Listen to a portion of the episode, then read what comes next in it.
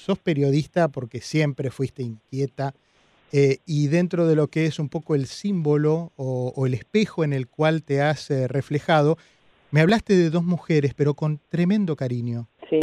Me hablaste... Una, Magdalena Virginia Azul, que fue para mí mi referente desde, desde que estaba en la secundaria. ¿Te acuerdas cómo empezaba? Mira, empezaba así, con esta musiquita, a ver.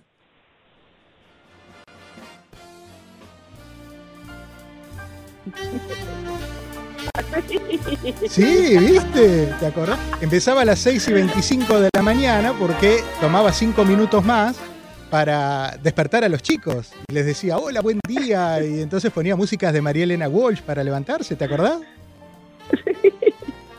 ¿Vos le has podido decir a, a Mónica Candanversa, a Magdalena Ruiginiazú, lo que, lo que significaron en tu vida profesional?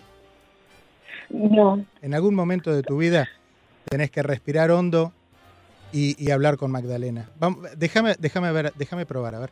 Magdalena Ruiz Guineazú, buen día. Hola, buen día, buen día.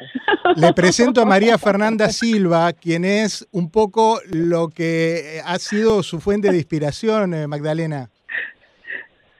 Bueno, María Fernanda, me alegro mucho. Me eh, lamento haberte despertado tan temprano durante tantos años, pero bueno, eh, los, horarios eran esos, ¿qué vas a hacerles? ¿Cuánta gente se acercó a usted a lo largo de todos estos años, Magdalena, a decirle, la verdad que yo la escuchaba de chiquito, usted me despertaba, yo iba a la escuela con usted? Mira, una multitud, este, porque fueron como treinta y pico de años eh, que madrugamos, ¿no? Pero este es una eh, es un horario difícil, no no no te voy a no te voy a engañar, pero indudablemente es un horario que todo el mundo recuerda, porque este, evidentemente el despertar, el comenzar el nuevo día es particularmente importante para todos nosotros. Yo se lo Así que bueno, espero que, que haberles dado buenos días y que hayan pasado días buenos. Los que se despiertan temprano y son nuestros compañeros de la primera mañana, son los que manejan un poco y moldean el estado de ánimo de la gente durante el resto del día, ¿no? Sí, sí, por supuesto. Por eso para mí era muy importante la música. Eh, ponía este, eh, co- eh, canciones de Marielena Walsh. Eh, si llovía poníamos Singing in the Rain. Sí, Este, ¿verdad? Sí. Siempre, siempre adapta- adaptábamos, ¿no es cierto?, la música a las circunstancias del día, ¿no? Uno tiene que estar a las 6 de la mañana con todas las pilas. Pero por supuesto, además eh, tenés que infundir optimismo y tenés que infundir, ¿no es cierto?, la posibilidad de tener un buen nuevo día, ¿no es cierto?, así como suena. Así que sí, fue, fueron años particularmente interesantes eh, desde ese punto de vista, ¿no? Ahora, claro, a mí que me encanta el cine y el teatro, eh, nunca podía este, salir de noche salvo los viernes y sábados. Ya los domingos había que irse a dormir temprano. Guardarse temprano. La escuchaba en estos días revisando un poco su, repasando su, su trabajo profesional, que usted también empezó de alguna manera como cronista en la calle, en, en los primeros programas de televisión allá con el Fontana Show o, o con, con- con aquellos programas de Carrizo.